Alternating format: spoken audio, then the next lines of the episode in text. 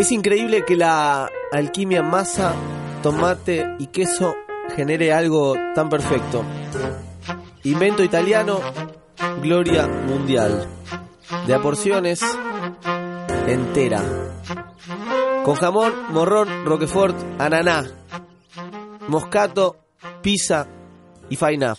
La pizza es uno de los inventos más alucinantes de la historia y hoy le rendimos tributo. Soy Hernán Paresi y este es el tercer episodio de Food Stories. Y hoy vamos a hablar, por supuesto, de la pizza, una pasión de multitudes. Por eso, amigos, amigas, amigues, invitamos a Martín Ausmendi, que es eh, periodista, agitador gastronómico, dueño de la Bermutería La Fuerza, autor del libro Nuestra Pizza, una pasión redonda. Además es organizador de la Musa 5K. Es un hombre que respeto, un hombre que sabe mucho de gastronomía y por eso está hoy aquí con nosotros. Aumendi, ¿cómo le va? Bienvenido. ¿Cómo le va, Hernán? Encantado de estar acá con vos. Vamos a hablar de pizza, que es una pasión argentina que es tan póster, es tan, es tan clásica, que a veces siento que no la bajamos de ese lugar y siempre tiene que ser de la misma manera. ¿Vos sentís, y voy a arrancar por ahí polémico, Martín, que la pizza se puede actualizar? Sí, yo creo que se... Es inter- o sea, creo que se puede actualizar, creo que se, a veces se la cuestiona menos de lo que se la podría cuestionar. Eh, creo que ahí hay una- un camino interesante para, para hacer respecto a la, pizza porteña. Creo que el primer paso es entender y definir qué es la pizza porteña.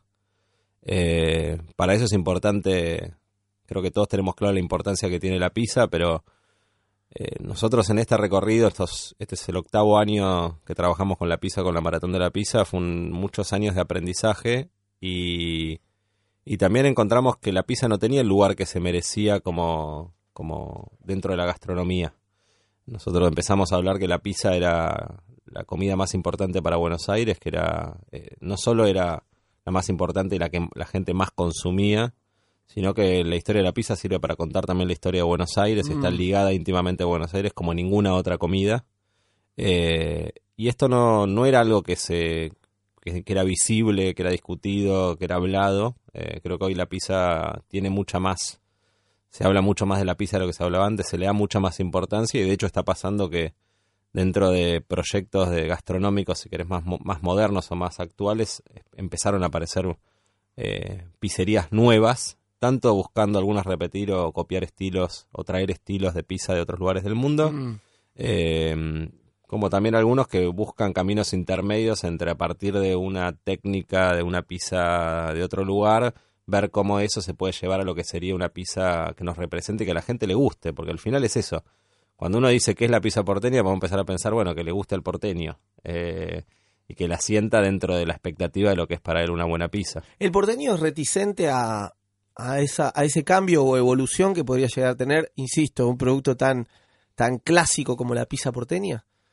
La, la gente con- consume la pizza. A ver, pensemos, lo podemos pensar juntos, ¿qué es la pizza? ¿Qué espera cuando uno dice pizza Buenos Aires? Mm.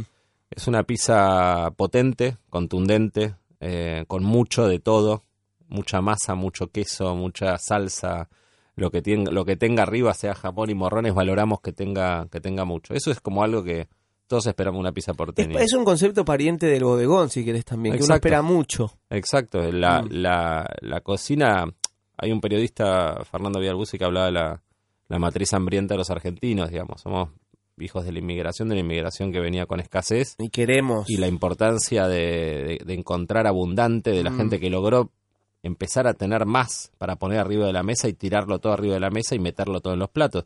Vos pensalo en otras comidas que también son, son, son italianas, por ejemplo las pastas, que los italianos dicen le ponemos mucha salsa a, la- a las pastas. Eso es muy de... ¿Por qué le voy a poner poco si le puedo poner mucho? Claro. y, y rebalsan en los bodegones los platos de, de pastas de salsa y de crema y, de, y tienen muchas cosas. Entonces había algo que tiene que ver con esto y la pizza cuando, cuando se empieza a hacer acá en Buenos Aires una, pasa, una pizza con, con empieza a tener mucho. Y esto no fue desde un principio porque la pizza de hecho cuando empieza en Buenos Aires empieza sin queso ni siquiera porque el queso no era un producto accesible, menos en las ciudades, un producto eh, producido en el campo, un producto que tiene ¿Llegan que tener año conservación. más o menos llega la, la pizza a se Buenos calcula Aires? más o menos el, el queso, la, la pizza es antigua, desde el siglo pasado. o sea, Que era de- masa y tomate. masa y tomate, Mm. que, se, que se, se cree que vino más del lado de Génova y no de Nápoli, de donde es originaria la pizza. En Italia se dice que la pizza no es italiana, es napolitana. No Hay disputas, De ¿verdad? hecho, no se dice no hay pizza romana o Mm. pizza de Milán. Hay, la- hay una pizza y es napolitana. Claro. Y después se hace en otros lugares. Llega de Génova, se dice que los, los eh, trabajadores que trabajaban los astilleros de Rosas, que vinieron de Génova, que era un puerto, obviamente, en el Piamonte, trajeron eh, la pizza, trajeron también la, la farinata, que era una, lo que es de lo que deriva la, la faina, pero no había queso, era una masa, que eran trabajadores que salían a preparar una masa y a venderla a la calle. Esto es algo in- interesante porque es el origen popular, es una comida que una persona no necesitaba nada para hacerlo, más allá que mezclar los ingredientes, una masa, hornearla. Producirlo era barato y, Y- comprarlo era barato. Exacto, y era una comida callejera, ahora que Mm. hablamos de street food y demás, era un, un origen callejero, la gente salía con Sin unos marco tachos. teórico era street food. Exacto, ¿No? sin marco. De hecho, en el libro, en nuestra pizza, tenemos fotos de algunos de los, de los tipos, cómo los vendían, con unos tachos, que Mm. las tapaban, la abrían y tenían las pizzas apiladas una arriba de la otra. En los años los 30 y los 40 empieza a aparecer el queso, un producto rural, que es difícil de conservar sin cadena de frío, era difícil que lleve a las pizzerías, y ahí empieza a aparecer el queso.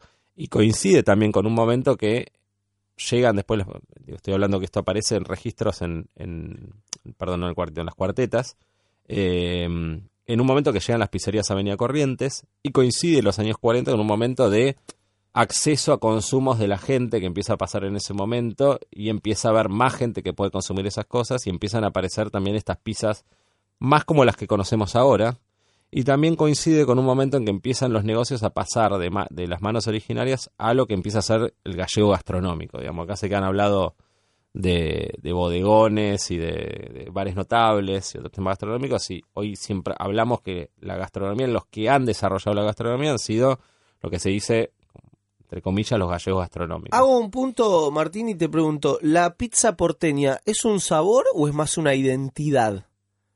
Yo creo que es una, es una identidad. Yo creo que más que un sabor, sí podremos hablar de sabores contundentes y esto que te decía de, de exceso, de, de mucho. O sea, la gente cuando ve que tiene mucho queso, ahí dice, esta es la pizza de Buenos Mm. Aires. De hecho, las primeras resistencias que tuvieron las pizzerías na- napolitanas, que hoy laburan muy bien y Poco están instaladas, queso. es como un poco queso Mm. y como no te Cuando llena. muchas de Calle Corrientes tienen opción doble queso y muchas de, la, de las pizzerías, no solo de Calle Corrientes, digo, voy a ampliar un poco los horizontes de todos los barrios, cuando te van los folletos en, en la calle, te lo mandaba y te dejaban el buzón, y estaba la chance de pagar un, un plus, un pequeño plus, Sí. para tener el, el- el doble hecho, queso, una- yendo a- con la lógica casi idiosincrática de me gusta esto de, de- de todo en la mesa, mientras más mejor. Exacto, de hecho una cadena de pizzerías que originalmente tenía una pizzería en, en Palermo, el, el- como el eslogan era no hace falta pedir doble Es mozzarella. verdad. Como decir, nosotros siempre te, la, te, te servimos doble mozzarella. O sea, había una valoración, hay todavía una valoración muy positiva de, de eso. Que es interesante, que obviamente a partir de eso hace una, a nuestra identidad, creo que el, el sabor de, el sabor del exceso sería, hace nuestra identidad, eh, pero además a partir de eso la identidad hay muchas más cosas, que es una, una estética de la pizzería, un tipo de servicio, un valor de accesibilidad también a que tiene esa comida, que es importante. La comida ha sido, la pizza ha sido la una comida que sostiene muchísimo, o sea, todos podemos acceder a una pizza, más menos, depende de la Es de, pizzería. lo- de las ofertas gastronómicas por ahí más horizontales eh, en términos de, de- de- de- de- de adquisición económica, Sí, ¿no? Es accesible. De hecho, es algo interesante, en- en- nos han dicho muchos pizzeros de, que tienen pizzerías grandes, tradicionales, en momentos de crisis, que te dice que, más allá que los afecta, a todos los afecta, pero dice, nosotros tenemos un negocio que es bastante, resiste bastante las crisis porque, digamos, para abajo sostenés a la gente con, con promociones, con ofertas. De hecho, este año se han visto muchísimas promociones en vía pública con precio de cadenas de pizzería, como te doy un almuerzo por 100 pesos, 150, o sea, para el, el tipo que está en la calle todo el día, Y las pizzerías más mainstream ma- incluso. mainstream, pero digamos con una con, con cadena, con mucha con mucho acceso para la gente, y después al tipo que el, el- el porteño, sobre todo, pues la pizza es principalmente porteña, pero esto pasa ¿no? en todos los lugares donde hay pizzería, eh, el, el porteño le gusta mucho salir, necesita mucho salir, o sea, aunque sea y el tipo que no que antes iba a un restaurancito, bueno, tiene que bajar un poco, sabe que la pizzería lo contiene, porque vas a una pizzería, te pedís una pizza grande. Es casi un hecho social. Exacto, y, no, resignás a la, salida y vas a la pizzería. Entonces ahí las, las pizzerías contienen mucho a eso y, resisten, obviamente afectado por la crisis como todo. Recién me decías de que al porteño le gusta salir y hay casi una estampa que a esta altura es una estampa también histórica, con un lugar en concreto, que es Calle Corrientes. Recién hablabas un poco de, de cierto origen, de cierta génesis de, la pizza porteña en una pizzería en concreto. Pero también pienso hoy, la Musa 5K es un recorrido de 5 kilómetros en calle Corrientes, que sigue vital, que siguen pasando los años y siguen pasando cosas ahí. Hablabas de el porteño saliendo. ¿Qué tiene de especial calle Corrientes para salir a buscar esa aventura o ese hecho social? Calle Corriente significa la llegada de, la, de las pizzerías al, centro de la ciudad, pero también la construcción de ese centro de la ciudad. Piensen que Avenida Corrientes se ensancha en el 36, creo que es, o, en esa época más o menos, cuando se ensancha Corrientes. Eh, y cambia Corrientes y se transforma en una, en una pizzería, en una avenida realmente importante, con los teatros, empiezan a aparecer los negocios y después empieza a coincidir que años después, mayor gente que accede también a, esas cosas, digamos, a esos, esos consumos, si se quiere. Hay un caso interesante que es Banchero. Banchero llega, que tiene dos sucursales en Avenida Corrientes, la, primera en Talcahuano y Corrientes. Banchero es una de las pizzas originarias de Buenos Aires que sigue en manos de la familia, originariamente de La Boca. Cuando vos conocés la historia de Banchero, La Boca era el centro de lo que hoy sería la Farán, que hoy digamos, hablar de farándula en Buenos Aires, pero digamos, para los que tenemos más años sabemos lo que significa la farándula. el centro de la farándula era más la boca que el centro de Buenos Aires o Recoleta. O sea, la bohemia de Buenos Aires pasaba muchísimo en la boca. Estamos hablando de principio del siglo XX y fines del siglo XIX también. Eh, actores, cantantes de tango, los artistas, estaba el puerto, o sea, había realmente una bohemia, una vida cultural intensísima y de hecho en ese momento se gana Banchero la fama de la pizzería de los famosos, digamos. Mm. Vos vas hoy todavía a la, boca y tenés cuadros de un montón de personalidades de la época, jugadores de fútbol, esa cosa. La farándula, esa mezcla de jugador de fútbol con actor, con cantante de tango, obviamente de lo, de lo que eran las personalidades más relevantes de, de esa época. Y fue una pizzería muy innovadora, creo que fue una de las primeras que tuvo televisión para mostrar eh, deporte. Y cuando llega a la aire acondicionado, creo que fue una de las primeras también, cuando llega a la Avenida Corrientes era el momento de llega a la pizzería de la farándula a la calle Corrientes. O sea, en ese momento legitimaba ¿Quién legitimó como el momento. La, calle y los teatros legitimaron las pizzas o la pizza legitimó la calle? Yo creo que los, los teatros había y es conjunto. Lo que sí la pizzería llega, digamos, a una mirada más popular de los consumos estos de, de la gente. Entonces, a partir de ahí empiezan a aparecer. Han, salido pizzerías que estaban ahí. Por ejemplo, otro día un amigo me dice: Estoy en Serafín. Serafín es una pizzería que ahora está en Recoleta en Libertador y Callao, sobre Libertador, y, y, era una pizzería que estaba en Corrientes, creo que estaba de hecho más o menos a la altura de Talcahuano y, Corrientes. Eh, así ha habido algunas que han dejado de estar, otras que han aparecido, como la americana, que de verdad está la originaria en, en Callao y tiene también una sucursal en, en Corrientes, pero se transformó esa mística de pizza, teatro, librerías que tiene la, la avenida Corrientes. Eh, nosotros cuando, cuando la maratón de la pizza empieza con una charla que yo tengo con un amigo que de toda la vida eh, y que siempre cuenta una, una anécdota. Nosotros somos de, provincia de Buenos Aires, él es de Martínez, yo soy de San Fernando Tigre, y los dos nos vimos bien a Buenos Aires cuando empezamos a trabajar, cuando terminamos el colegio, em, después de estudiar. Y para nosotros Buenos Aires, la, la pizza, digamos, descubrir la pizza era como encontrar, apropiarnos de rituales porteños. Mm. Nosotros íbamos a comer pizza y cine en Martínez, que era porque era un lugar donde había un cine para hacer eso. Pero este era encontrar algo porteño y no solo ir a una pizzería, sino ir a las pizzerías de corte tradicionales y las íbamos recorriendo.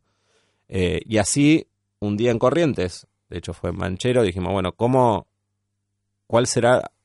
En esta avenida tenemos un montón de pizzerías tradicionales que todas sirven pizza al corte. ¿Cuál será la mejor?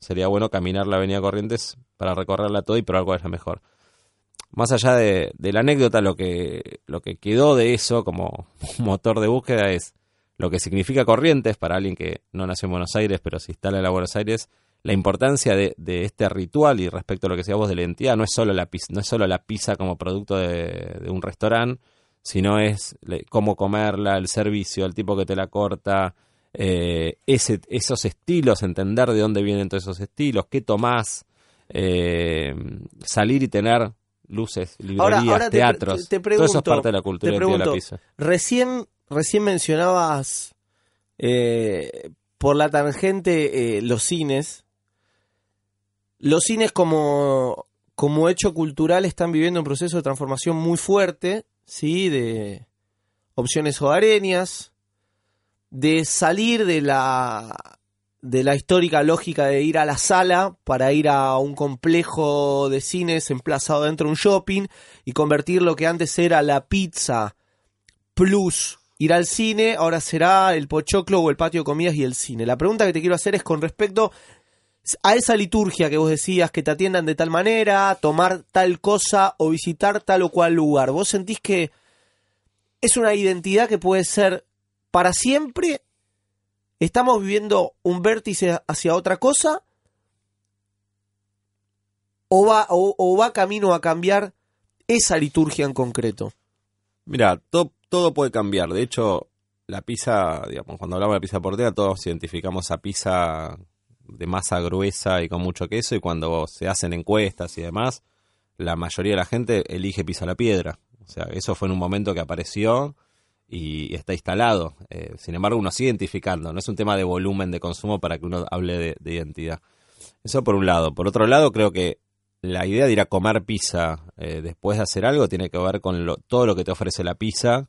Eh, y por ahí va a pasar, que de hecho es muy, muchos cines individuales, como no sé, Lorca, por decir algo, que está ahí en, Corrientes. Y están difíciles para sobrevivir esos cines porque hay cosas que han cambiado y porque la gente necesita, consume de otra manera las cosas. Lo que yo no creo es que cambie la, idea de una salida ligado a ir a una pizzería, porque eso es, indestructible, porque tiene que ver con un alimento rico, eh, ATP. Compartible. Eh, compartible, eh, que todo nos gusta, entonces es compartible, entonces eh, rico, que te aporta un montón de cosas diferentes, que rápidamente podés probar clásicos diferentes, lo podés comer con la mano. Hoy pensan, piensen hoy, de hecho aparecieron nuevos formatos de pizzería, digo, hoy que tenemos eh, el, formato desatendido, digamos, en los bares, o sea, la pizza te permite vos no tener no necesariamente tener servicio de mesa. Hace poco fui a una pizzería llama Horno, que está en Olivos, eh, y es una pizzería donde un día al mediodía había familia, de hecho yo fui con, mis hijos y desatendido, era como una cervecería, digamos, te, dan un, un, te pedían, iba a la mesa, comías, o sea, no necesitas mucho y hoy lleno de esos formatos seguramente tiene muchísimo para crecer la pizza como un producto. Eh, Pregunta súper subjetiva, ¿vos qué preferís? ¿Ese servicio o el otro? Y después voy a hablar de, servicio en general también. Pero... A mí en una pizzería Subjetivo, ¿eh? No, quiero conclusiones Siempre me gustó ir a mostrador, por lo cual me atendí siempre. Es más, si Parado, Si pensamos el, la invención del, servicio desatendido, ya era la, pizza de mostrador. Claro. Son todo que cosas que existían en Buenos Aires, como existían cafeterías, el café en mostrador. Es una cosa antiquísima, de hecho, en Europa existe. Claro, en, Italia, Buenos Aires había. Claro, en Italia está la, la, costumbre de me tomo un café parado y sigo, sigo viaje. Las pizzerías de Corrientes tienen súper ya ganado ese terreno y casi no hay que explicarlo de, ok, dame dos porciones, eh, algo para beber, pago eh, y me voy. Nadie me atiende ni nada. De hecho, la división que tenía esos lugares tradicionales era el salón familiar, claro. donde te atendían, pero pues vos ibas con chicos y el que te atendía solo al paso. Eh, entonces creo que eso va, va, a seguir y hay mucho para, para aprender para eso y mucho más para hacer con, con pizzerías. De hecho, han aparecido últimamente un montón, digo, pizza napolitana, pizza estilo Nueva York, pizza, eh, proyectos mixtos como, no sé, un kiosco de pizza como, como Spony que, es interesante porque trabaja una masa de masa madre, pero trabaja una masa que es bastante esponjosa y un poco más alta, trabaja sobre la calidad de los productos que hacen, digo, ellos como un montón de, de, pizzeros, y creo que era una deuda pendiente que había, porque la, la gastronomía como negocio que tiene las pizzerías, fue como por un camino independiente de toda la renovación que tuvo la gastronomía en, Buenos Aires particularmente, pero en general en el país. Y una renovación que fue por repensar eh, cómo funcionaba el negocio, la calidad de los productos, conocer a los productores, eh, acercar también el producto a tendencias de consumo, digamos. Y la gente por ahí quiere un producto de más saludable, eh, de, de, calidad, por ahí no necesita, quiere algo que Pero más la, liviano. La, napolitana o la. Digo, Agarrín terminó poniendo pizza vegana, por ejemplo, Mm, eh, por decirte un, caso extremo, pero es una demanda real de un montón de gente. Pero son más. eh, o responden a esa necesidad o son otras las lógicas. Porque es más sana la pizza napolitana o la pizza no- de Nueva York no que pondría la, pizza de. Sí, la discusión Aires. sobre sana o no sana es difícil de dar. Eh, pensemos como de demandas de la gente, digamos. Mm. Un montón de gente pide opciones vegetarianas. ¿no? Sí, hay un montón de gente que pide opciones vegetarianas cada vez más. Está súper instalado, digamos, era algo que hace 10 años, digamos, no tenía ni siquiera un reconocimiento, eran marginales para la gente, digamos. El negocio gastronómico no los contemplaba, a eso, a eso voy. Hoy es impensable que un negocio gastronómico todos contemplen a esa gente. A partir de eso también como un paso más vegano porque es una demanda real. Digamos, yo tengo un, tengo un bar que atiendo a la gente y es real la demanda de esa gente de, tener opciones para eso. Aunque la gente no sea ni vegetariana ni vegana, quiere esas opciones porque es una forma de, cambiar en general su, sus consumos. A lo que voy con esto, que la, la, la pizza eh, como producto siempre fue como negocio muy separado de la renovación. Y ahí hay algo que está pasando interesante, que empiezan a aparecer pr- proyectos que eh, empiezan a agregar, a mostrar otra forma, otra tendencia, renovación, otras cosas nuevas. Y también, y esto ha pasado siempre, el negocio más grande, que es de las pizzerías más tradicionales, negocios de, de- de grupos gastronómicos con muchos, muchas, miran estas cosas también, empiezan a mirar más. Hay generaciones más jóvenes que empiezan también a decir, che, pará, mira esto que está pasando. Y aparece- han aparecido formatos que más modernos de pizzerías, muchos en manos de, dueños de pizzerías tradicionales, como puede ser, por ejemplo, Almacén de Pizzas, es una, cadena que eh, los dueños son gastronómicos, digamos, gallego, entre comillas, digamos, muy tradicionales, pero han creado un formato nuevo y más moderno para eso y seguirán apareciendo. Eh, y es lo que pasa eso, siempre tenés como ciertas vanguardias que cuestionan y renuevan, otros que van asimilando esto, y eso creo que es un gran desafío para la pizza, seguir creciendo, mejorando eh, y abriendo nuevas propuestas. Y todo eso va pensando en la identidad, digo, hoy como una persona joven, la gente joven fue siempre a las pizzerías, o sea, siempre, o sea, siempre fue a las pizzerías y va a las pizzerías. Eh, también es verdad que la gente empieza a querer también otras cosas, o por lo menos cosas que en un momento eran importantes empiezan a ser, a ser ¿Sabes qué tan importantes. Que mm, en el episodio 2 con Nicolás Papacián, que, que es del mundo hamburguesero, él nos contaba que un poco el mainstream hamburguesero, mainstream, mainstream, dícese McDonald's y Burger King, de alguna u otra manera, ellos también están advirtiendo estos pequeños resortes que va teniendo la sociedad, estos pequeños o grandes cambios de ecosistema de, de- de gente que consume, de formas que se consumen, de demandas también de, de- de- de lo que se consume, y fueron ayornándose incluso, incluso ellos que tienen la fórmula siempre de, co- de cómo, de cómo ganar. En vistas hoy ya de, los cambios de los tiempos, me parece, me parece lógico. Quiero por ahí meterte en un, en un quilombo, porque sos un tipo comprometido con la pizza. Y la Musa 5K es como el ejemplo más, más contundente de, de la del amor y la exageración por ese amor eh, por, de la pizza de- de Buenos Aires. ¿Me harías de los últimos cinco años, porque también la calidad del producto va variando, un top 3 de pizzerías de Buenos Aires? Sí, Bueno, eh, no se puede quedar bien con todo el mundo tampoco. Te quiero, antes te quiero una, una, una breve comentario sobre lo que decías antes de, de las hamburguesas, que es interesante el ejemplo de las hamburguesas. Esas cadenas fueron condición de posibilidad también para que aparezcan. Por supuesto. eh, porque crearon un tipo de servicio, y, una generación que creció comiendo hamburguesas en un lugar con no había que instalar el producto. El producto estaba instalado, después empezaron una demanda de mayor calidad o, o- o- o experiencias superadoras de eso. Y eso es interesante también porque eso va a pasar también con, con la pizza. Respecto Pará, al... de- eh, meto otra cosa más. Pasó lo mismo también de alguna u otra manera con el café y las marcas grandes. Exacto. No sé, a, a ver, Calle Corrientes o Buenos Aires o Argentina, porque Argentina ha tomado siempre torrado también, se tomaba café. En algún momento en los Estados Unidos aparecen las marcas mainstream que de alguna manera popularizan, amén de la calidad de, de- de los productos de las marcas mainstream, que después eso puede ser discutible o no. Pero me da la sensación de que esto fue un fenómeno pariente, pero en la gastronomía, al ser un hecho social, todo tiene que ver con todo. Starbucks también destraba la posibilidad del café especialidad en función de un montón de cosas que fueron ocurriendo, de cambios de hábito y demás.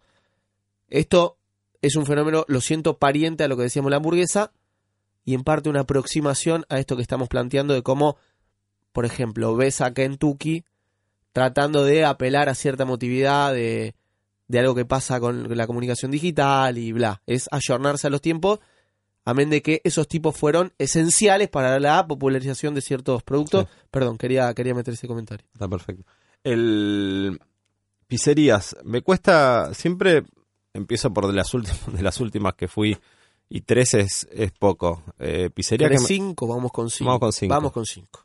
pizzerías que no Y que ser en orden. un tweet si querés también para no entrar en quilombo, ¿no? Bien. Eh, no en orden, pizzerías que me gusta mucho ir Imperio de la pizza Chacarita. Ujú. La Parece una, favorita de una gran pizzería. Eh, todo, tiene, tiene, tiene muy buena pizza. eh, me encanta la de fugaceta que tiene. Tiene, un, tiene mística el lugar, la esquina, tiene buen servicio y está muy, muy bien cuidado como, como negocio. Lo conozco de adentro, de afuera, digamos. eh, la gente que lo maneja ahora, eh, a veces cuando uno piensa, a uno, uno a veces le ve mística en lugares que, que no están cuidados desde higiene, desde Mm. cosas. Y yo sé que le, le ponen mucha, mucho, mucho laburo a eso y a la gente y eso, eso se nota, eso es bueno, porque si no a veces uno termina de confundir como un lugar, eh, la mística de que Con la esté todo roña. sucio, la Sí. roña y que es un desastre. Y te atiendan como el orto. y eso no- en gastronomía no, no es un valor nunca. Mm. Eh, las cuartetas, una pizza que, que, que me encanta. Es, es para mí como un, un estilo muy definido de pizza porteña. eh, quemada arriba, quemada, eh, dorada arriba, con una masa pesada, sí. Eh, eh, es muy linda, es una pizzería muy linda que lamentablemente creo que en los 80 le hicieron un arreglo, le pusieron como unos tubos de unos caños, tiene una- un arreglo de los 80 que es el que como todos conocemos la cuarteta, más o menos lo es mi generación.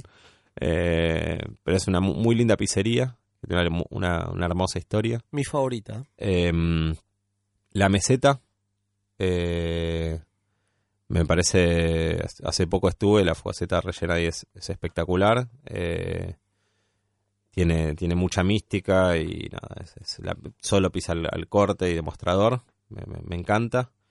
Eh, Pim Pum es un, nosotros es como una pizzería, tenemos un cariño enorme por, por, el, por el compromiso que ha tenido por la maratón y también porque es un ejemplo de ellos mismos nos dicen cómo la maratón les sirvió a ellos para que mucha más gente conozca y realmente ayudar a que como, como negocio eh, les funcione mucho mejor y progrese.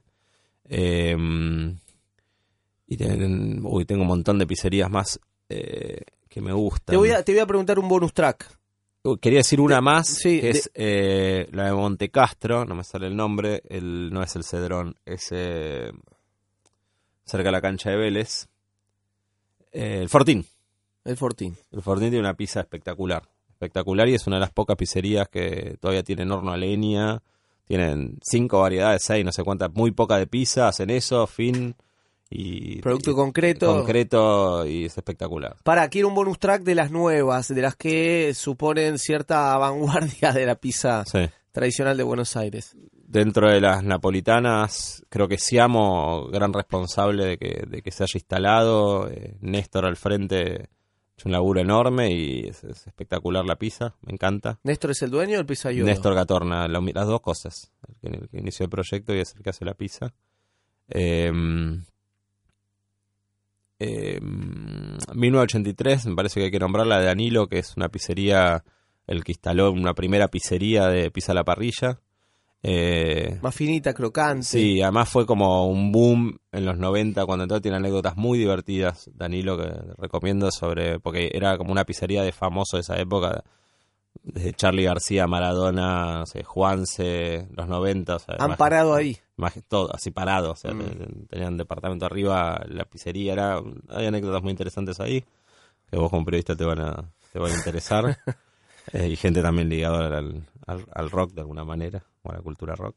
Eh, y, ay, bueno, tendría que pensar más pizza. Bueno, Pony me parece una gran pizza, me parece que está buenísima y me parece que es un formato divino porque debería haber muchos ponis.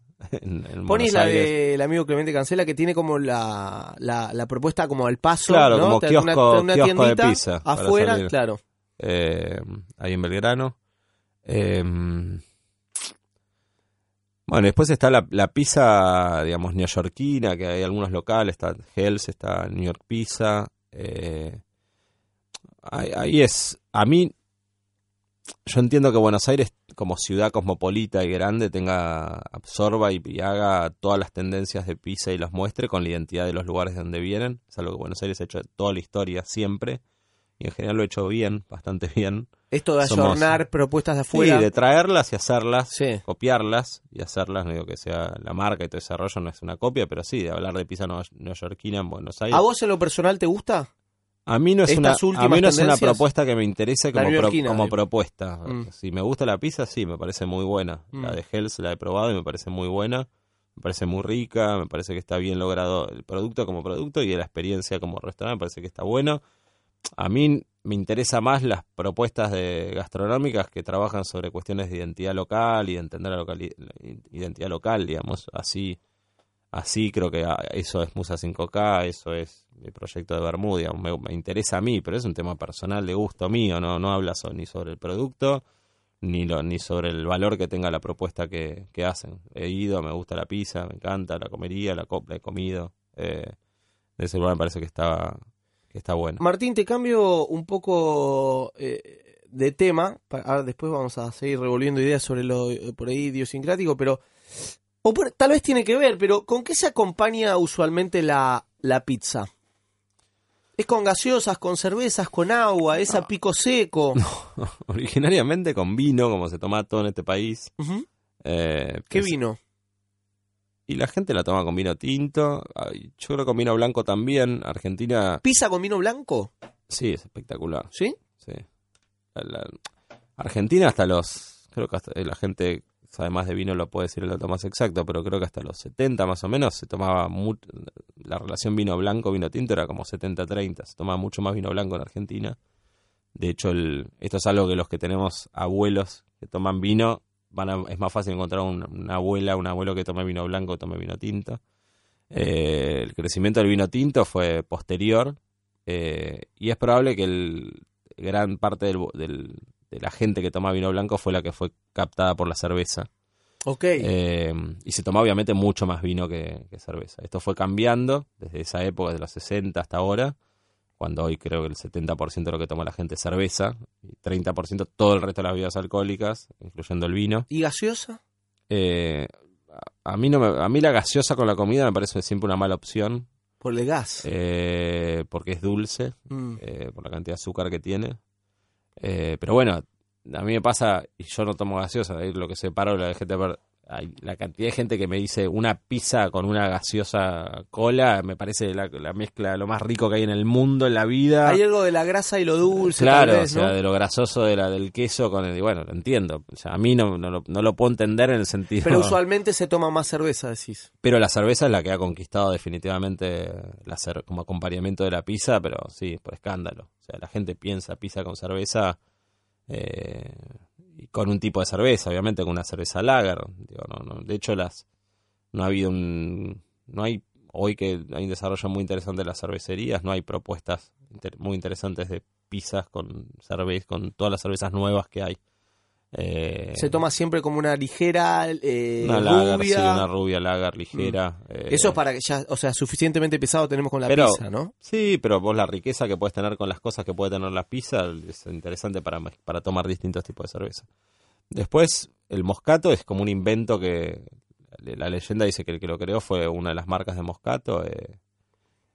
Crota. Crota, claro, porque ellos le vendían, de verdad le vendían el moscato y otros productos que hacen para los postres, para cocinar los postres, para preparar postres. Vieron que hay como muchos postres que se llama La, post- in- la inglesa. postre borracho y demás. Sí. Entonces crearon lo de, lo de Moscato Pisefainá como un, lo que hoy sería un, un publicitario creó un- una idea de venta y bueno, y empezó a trabajarse. Pues ahora es como raro, es un vino dulce también, con soda, eh, frío, que se toma, se sirve frío y funcionó muy bien y bueno, se transformó hoy en, un- en las bebidas típicas de, de la pizza.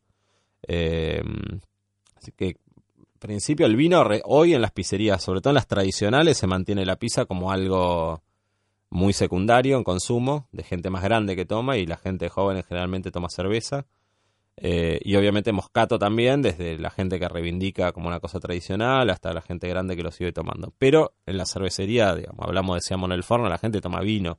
Algunos tomarán Pero es, cerveza, es pero distinta, es distinta la, el público que tiene también, Sí, la es sensación. distinta. No es el mismo que va a calle Corrientes. No Exacto, es el mismo. No es el mismo. La, la pizzería venía corriendo, muy la concreto gente, el de la Calle gente toma Corrientes. cerveza. Claro. Salvo alguno que toma vino, pero digo, no, no, en general cerveza. ¿Influye en la decisión de, de ir a tal o cual pizzería la historia de esa pizzería?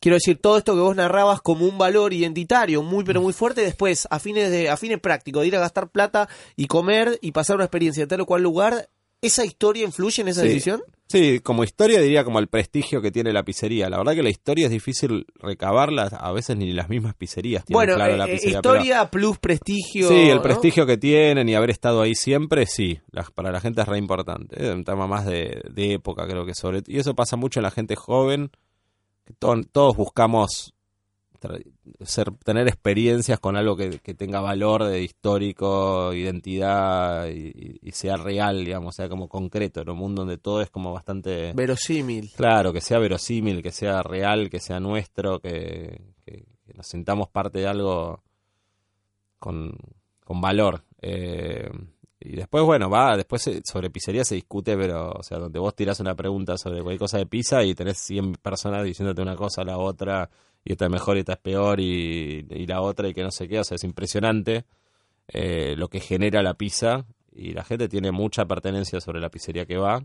Eh, eh, ¿Sabes qué me hace pensar? Eh, preguntarte qué piensa el extranjero que tal vez está acostumbrado a otras pizzas, no importa si de Nueva York o Nápoles, que son los dos, las dos plazas por ahí más concretas, cuando prueba la, pizza de Buenos Aires, la pizza de exceso, grasosa, con mucho de todo, ¿qué, qué, piensa en general? En general le gusta la pizza. ¿Sí?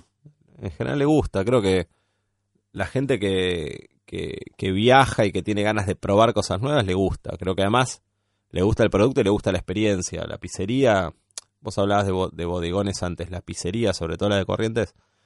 eh, por ejemplo, el caso de Garrín, por ejemplo, que suena muy tradicional. Garrín era más un bodegón que además servía pizza. Sea, tenía unas cartas con un montón de platos que se servían y además servía pizza. No sabía eso. y que quedó también solamente la pizza. Uno de los grandes nombres de Calle Corriente, que es Guerrín, era... No era, o sea, se llamaba pizzería, pero si vos mirás las, pla- las cartas antiguas, O sea, tenían digamos, tenían- milanesa, tenían un montón de cosas. Y fue quedando en, entonces hay un clima como de bodegón, de cantina, que a la gente le encanta eso. Claro. Eso es muy, muy porteño. Y ahí empiezan estas otras cosas de identidad del lugar, del quilombo, de la mesa grande, de, de cierta cosa de así, de, de, de- quilombo y de comunitario que es muy nuestro y la gente le gusta. Esa cosa medio tana, medio española también, y las pizzerías tienen eso. Eh, y como decíamos antes, en un producto rico, compartible y todos los valores que tiene la pizza. Eh, y funciona mucho también la identidad barrial. O sea, cada gente en los barrios, hay una cosa también muy atravesada por la cultura del fútbol. ¿En el interior pasa lo mismo que pasa en, en Calle Corrientes? Yo sé que en algunas ciudades, en Rosario, alguna pizzería tradicional, pero como fenómeno es algo porteño. Mm. Como en la pizzería, como la pizzería. La pizza eh, es un fenómeno ya nacional y vos a cualquier lugar vas a encontrar pizzerías porque es un alimento también Bueno, fácil todo de lo preparar, repetible, ¿no? muy caro en la, en la producción. Entonces, digamos, es muy de la gente que se abre una pizzería con relativamente poco, un horno, digamos, una cocina básica. Entonces, así funciona mucho para emprendimientos Pero esa noción de, de- de identidad, tradición y, y demás ocurre especialmente en Calle Corrientes, decís. calle Corrientes y en los barrios, digamos. Tenés Mm. muchas pizzerías tradicionales, Cedrón, Mataderos, que es una muy tradicional, que tiene mucho arraigo, Fortín, en, de verdad es Montecastro, Villaluro, eh, Burgio en Belgrano, eh, bueno, las de La Boca, las de Barracas, eh, tenés Banchero en La Boca, Los Campeones, eh, bueno, hay una lista larga de pizzerías, en la meseta en- ahí en Ortúzar, bueno, hay, hay eh, Puntibanca también que estaba, que bueno, que cerró, que después volvió. Ahí en, en todos los barrios de Buenos Aires vas a encontrar pizzerías. Que es un corazoncito latiendo. Kentucky que estaba en Palermo, acá en Oro y, y Santa Fe, era Mm. muy tradicional y, Josefa Corrientes también. y después, bueno, ahora tienen una cadena, van a tener- creo que este año terminaban como con 40 más de 40 sucursales. Eh, así que hay muchas y muy de, de ligado al barrio. La gente tenía Una- una- de hecho, se decía la que- la que paraba lo de San- te hago. San Eh, Antonio, otra también con mucho arraigo. En San Antonio no me acuerdo qué barrio es. Sé que para medio la gente de San Lorenzo y a veces para también lo de Independiente Huracán. Bueno, hay como Kentucky y Guerrino hoy son de los mismos dueños de conventillo. es un grupo, comparten el ¿Sí? mismo grupo. Mm, Pero es un corre pero- y dile esto. Pero ¿no? se manejan, se manejan totalmente separados. De hecho, entre piseros eh. La Rey ahora también es parte del la mismo Rey grupo. era el mismo grupo de, Sí. era ya del mismo grupo. Ah, ok. Y lo que hicieron fue transformarla en un Kentucky como el Más- icono de Kentucky. Sí, más neón. Sí, ¿no? sí. Como Pero está medio- bien lo que han hecho porque, digamos, si vos sentís, sentís las, esa cosa modernización de tachar lo que había, sino de interpretarlo de nuevo. Y es interesante, yo he ido, he comido bien y el servicio y la propuesta, y ves esa cosa de una propuesta muy competitiva. Ha- Hablamos de la de precio. calle Corrientes y 9 de julio, ¿no? Exacto. Que, que está ahí donde estaba eh, emplazada la Rey.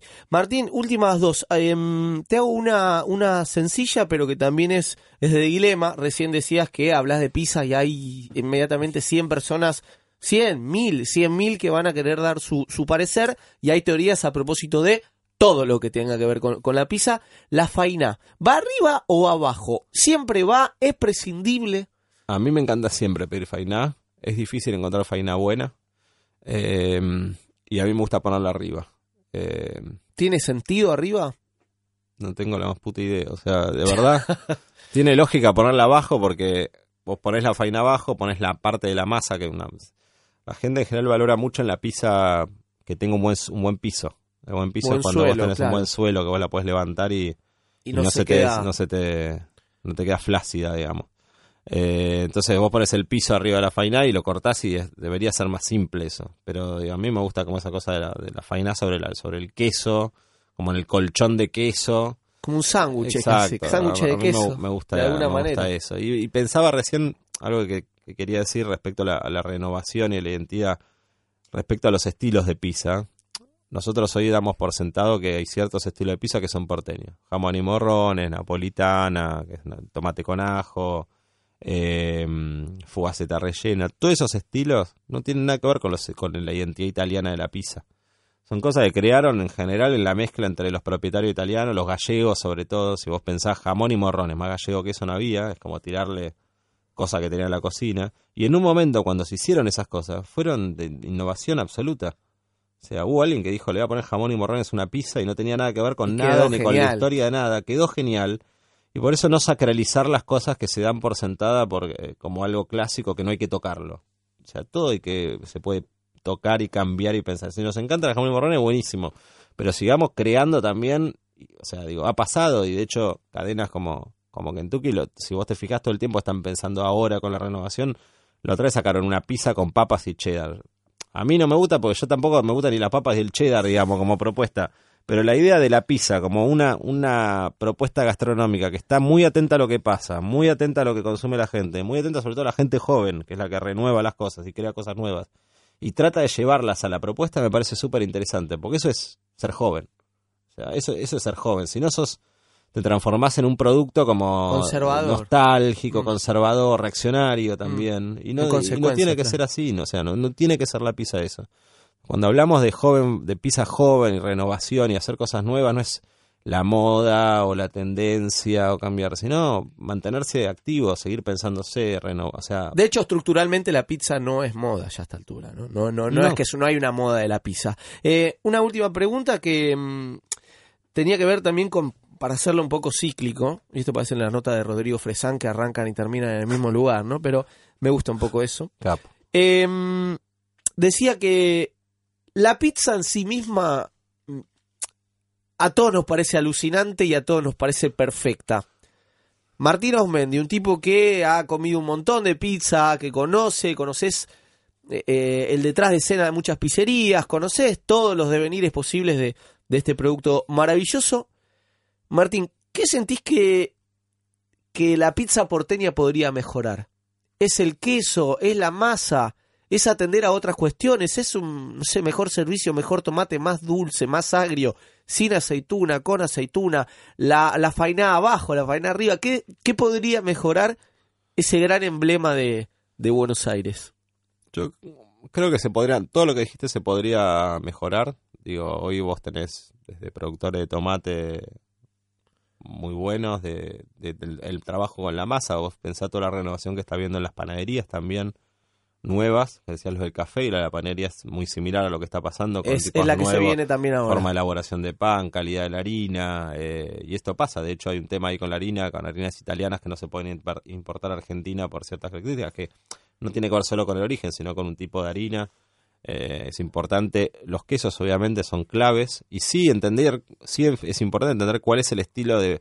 Porque la gente dice, bueno, la, la mozzarella napolitana es otra cosa, o sea, es- diferente la mozzarella napolitana de lo que nosotros conocemos como mozzarella argentina. Entonces, no, no necesariamente hacer algo, ir a italiano solamente como como camino, sino interpretar qué nos gusta la música italiana y por ahí hacer un mejor producto o tener por lo menos opciones diferentes sobre eso. Eso por un lado me parece que todo lo que es producto se puede mejorar y creo que lo otro, lo que decía antes, creo que mantener la cabeza abierta respecto a la pizza es una matriz a la cual le podemos hacer un montón de cosas, desde los productos que le ponemos arriba, más pizzas con verdura, más pizzas sin queso también, que son interesantes para hacer.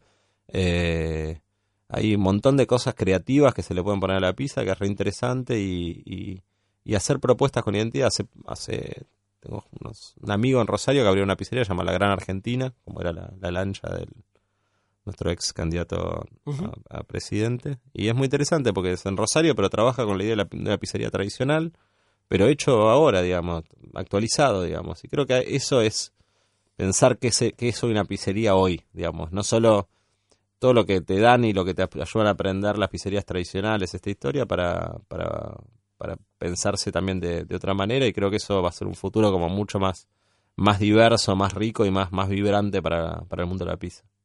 Consigan el libro de Martín que escribió junto a Joaquín Hidalgo. Se llama Nuestra Pizza, una pasión redonda. Y una vez por año vayan a la maratón de la pizza también, la Musa 5K. Martín, un placerazo, ¿eh? Gracias, encantado de estar acá y vamos a una pizza ahora. Vamos a comer una pizza. Estuvo en la operación Guido, en la producción Cristian Maral, en la coordinación general de la radio y del podcast LED.fm. Mela Melitón.